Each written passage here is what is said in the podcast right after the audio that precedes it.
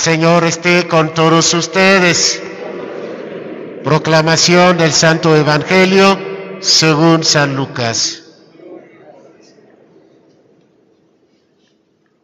Cuando los dos discípulos regresaron de Emaús y llegaron al sitio donde estaban reunidos los apóstoles, les contaron lo que les había pasado en el camino y cómo habían reconocido a Jesús al partir el pan. Mientras hablaban de esas cosas, se presentó Jesús en medio de ellos y les dijo, la paz esté con ustedes. Ellos, desconcertados y llenos de temor, creían ver un fantasma. Pero Él les dijo, no teman, soy yo. ¿Por qué se espantan? ¿Por qué surgen dudas en su interior? Miren mis manos y mis pies. Soy yo en persona. Tóquenme y convénzanse. Un fantasma no tiene ni carne ni huesos, como ven que tengo yo. Y les mostró las manos y los pies. Pero como ellos no acababan de creer de pura alegría y seguían atónitos, les dijo, ¿tienen aquí algo de comer? Le ofrecieron un trozo de pescado asado. Él lo tomó y se puso a comer delante de ellos. Después les dijo, lo que ha sucedido es aquello de que les hablaba yo cuando aún estaba con ustedes que tenía que cumplirse todo lo que estaba escrito de mí en la ley de Moisés, en los profetas y en los salmos. Entonces les abrió el entendimiento para que comprendieran las escrituras y les dijo, está escrito que el Mesías tenía que parecer y había de resucitar de entre los muertos al tercer día, y que en su nombre se había de predicar a todas las naciones, comenzando por Jerusalén, la necesidad de volverse a Dios para el perdón de los pecados. Ustedes son testigos de esto. Palabra del Señor. A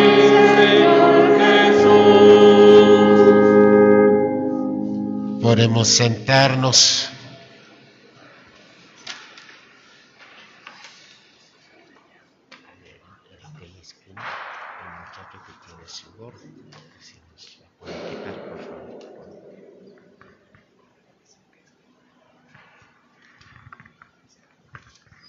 Amadísimos hermanos, queridas hermanas, buenas tardes a todos. Bienvenidos como siempre a esta misa comunitaria.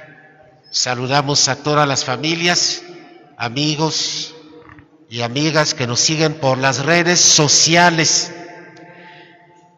Cristo batalla un poco con sus discípulos. Busca la forma de hacerles entender el acontecimiento de su resurrección. Y con mucha razón porque los discípulos andaban un poco confundidos. Llegaban noticias de Maús, llegó una noticia muy temprano, el mero día de la resurrección, llegó una noticia del borde del lago de Tiberiades, donde fueron a pescar Pedro y los demás dos discípulos, y entonces ya no se sabía exactamente en qué creer, si era cierto o no, o más bien cómo ubicar, cómo colocar esta resurrección del Señor en la historia, su alcance para la historia futura de Israel y sobre todo su raíz desde la, del antiguo, de la antigua alianza. Y para eso Cristo se arma primero de paciencia y paso a paso explica o lleva a sus discípulos a comprenderlo y sobre todo a terminar creyendo en Él eh, desde la resurrección. Vamos a ver entonces los cinco pasos que hace Jesús para que sus discípulos entendieran que Él era el Mesías que tenía que morir y resucitar.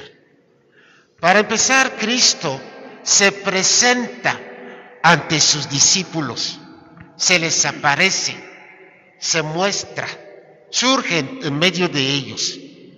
Y a partir de allí, desde la vista, pues era ya un punto para convencerse de que efectivamente estaba vivo. Y no solamente Cristo se les aparece, segundo paso que hace Cristo, se deja tocar. Les dice, miren mis manos, miren mis pies, aquí está mi costilla. Lo mismo que hizo con Tomás, diciéndole, pon tu dedo aquí para que veas que soy yo, no soy un fantasma. Tercer paso que da Jesús es que come con ellos. Tres veces nos relata el Evangelio que comió Jesús con sus discípulos, luego, luego, después de la resurrección. Primero comió en casa de aquel discípulo de Emaús y lo reconocieron cuando partió el pan. Luego comió un pescado con los discípulos, con Pedro y los dos hijos de Zebedeo, que pescaban en el lago de Tiberiades. Y esta vez que nos cuenta el Evangelio de Lucas, que Cristo les pidió de comer y les dijeron, aquí hay un pescado asado y luego un pan. Él lo agarró y se puso a comer. Y el hecho de comer con ellos significa que Jesús se hace uno con sus discípulos, entra en su vida, en su condición de ellos. No pone una cortina, una barrera entre él, el resucitado, y sus discípulos que creyeron en él, sino que se hace uno de ellos, participa de su vida. Se les aparece, dialoga con ellos, come con ellos. Cuarto paso que da Jesús, les desea la paz a sus discípulos. Y les dice, yo les doy la paz. Tranquilícense, porque cuando una persona está asustada o perturbada, no puede comprender las cosas. Por más que le expliques y le expliques y le expliques, no se le graba absolutamente nada. Necesitaba Jesús que sus discípulos estuvieran en condiciones de poder escuchar su mensaje. Y el quinto paso que da Jesús es que empieza a explicarles lo de su resurrección desde la Sagrada Escritura. Y básicamente Jesús utiliza tres libros. El libro de la ley de Moisés, el libro de los profetas y luego el libro de los salmos. No recorre estos libros simplemente como un doctor de la ley o como un estudioso de estas cosas, sino que va precisamente al punto donde estos textos hablan de él. Les contó rápidamente lo que decían estos libros del Mesías. Cinco pasos pedagógicos de Jesús para explicar algo de su propia vida a sus discípulos. Cuando miramos a veces nuestras experiencias en la casa, en la escuela o en la sociedad, a veces para que un niño o un aprendiz entienda algo, pues el maestro muchas las veces tiene que gritarle, a veces hasta con amenazas. Y antes, en la escuela sí se pegaba a los niños. A mí me tocó todavía esta parte de la historia, donde el maestro te hacía una pregunta y si no contestaba bien, pues te castigaban. Entonces era una forma de educar, de hacer pedagogía. Ahora, ¿cómo aterrizar todo esto en nuestra vida de cristianos y en nuestra vida de resucitados con el Señor? La primera pregunta es, ¿Cómo explicas tú las cosas a la gente? cuando no te entienden, cuando no te das a comprender, te alteras o te armas de paciencia como lo hizo Jesús.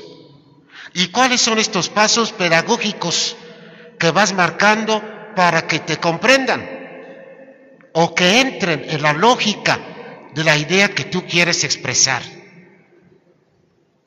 La segunda pregunta, ¿desde dónde explicas tú tu propia vida? Cristo explicaba la suya desde los salmos, desde la ley de Moisés y desde lo que decían los profetas. El mismo pueblo de Israel explicaba su vida y su historia desde el Éxodo, desde el momento en que salieron de Egipto y decían, este acontecimiento es fundador de nuestra historia. De no haber salido de Egipto, no seríamos lo que somos ahorita. Ahora, usted, ¿cómo explica lo que es ahorita? ¿De dónde surgió? ¿Dónde se encuentra esta raíz fuerte y fundante de tu vida? ¿Cómo te comprendes a ti mismo como un proyecto de Dios o como un accidente de la historia? La Biblia nos dice claramente que somos un proyecto del Señor, que Él nos hizo con amor y nos llamó a participar de su vida. Y esta vida pues tuvo problemas, corrió peligro por el pecado y Cristo la rescató, la volvió a encarilar, la volvió a fortalecer y a transformar. Esto es lo que explica el ser cristiano, el ser creyente, el ser hombre y mujer de fe. Tercera pregunta. De toda la Santa Biblia, ¿cuál de todos los libros te sabes? Aquí Cristo no nos pide que aprendamos de memoria toda la Biblia. Pero yo creo y estoy convencido de que cada uno de nosotros debería denominar, aunque sea una epístola. Y hay epístolas que nada más este, son una página. Acércate a la Sagrada Escritura y busca lo que Dios dice de ti. Busca lo que los profetas dicen de las mujeres. Busca lo que dicen los profetas, los salmos de los hombres, de los niños, de los ancianos, de los pobres, de los santos. Lo que dice Dios de sí mismo. Porque esta palabra es la que se va a cumplir por ti. Es esta palabra que se cumple en tu vida. Pero si no la conoces, entonces te sorprende cuando algo de la escritura se cumple en tu propia vida. Y quedas entonces perturbado como los apóstoles, porque se les había olvidado que algo estaba escrito en la Biblia sobre el Mesías. Lo mismo, algo está escrito en la Biblia por ti o sobre ti. Está escrito, por ejemplo, que algún día moriremos. Está escrito que algún día Cristo regresará para juzgar a vivos y muertos. Que llegaremos al cielo, que contemplaremos al Señor sentado en su trono. ¿Tienes conciencia de todo eso?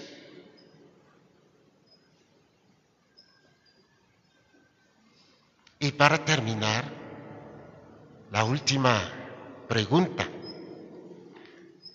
Cristo, ya resucitado, deseó la paz a sus discípulos.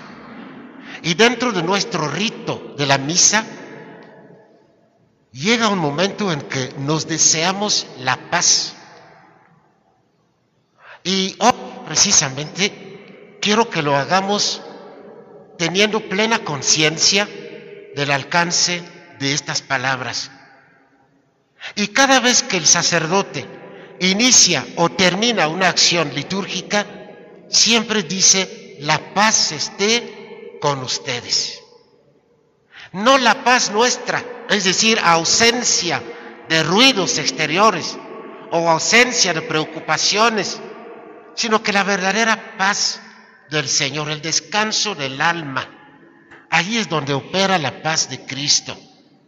Esta seguridad, esta fe que nuestro Señor, estando en medio de nosotros, no nos alcanza ya la muerte, de ahí brota nuestra verdadera paz, porque Él ha salido victorioso y, y triunfador de las tinieblas. Es el fundamento y la expresión de la paz que nos damos. Y aunque lo hagaremos del lado psicológico, también tiene mucha razón Jesús, porque no podemos toda la santa vida estar maltratando nuestra mente, nuestro corazón, con sentimientos fuertes, pesados, no quise decir negativos. Date la paz, busca esta paz que te da tu Dios. Y aquí va también una lección de vida. Muchos piensan que teniéndolo todo encontrarán la verdadera paz. Pero no, la paz se encuentra en Dios. La paz se encuentra en el amor. La paz está en la fidelidad a nuestro Dios. Ahí está la paz. La verdadera paz y alegría se encuentra cuando nos ponemos al servicio de los más pequeños. Ahí es donde encontramos la paz y el consuelo, obviamente. Pido entonces al Señor que nos dé esta paz en nuestros países, en nuestros barrios, en nuestros corazones y en nuestras familias. Gloria al Padre, y al Hijo y al Espíritu Santo, como era en el principio, ahora y siempre, por los siglos de los siglos. Amén.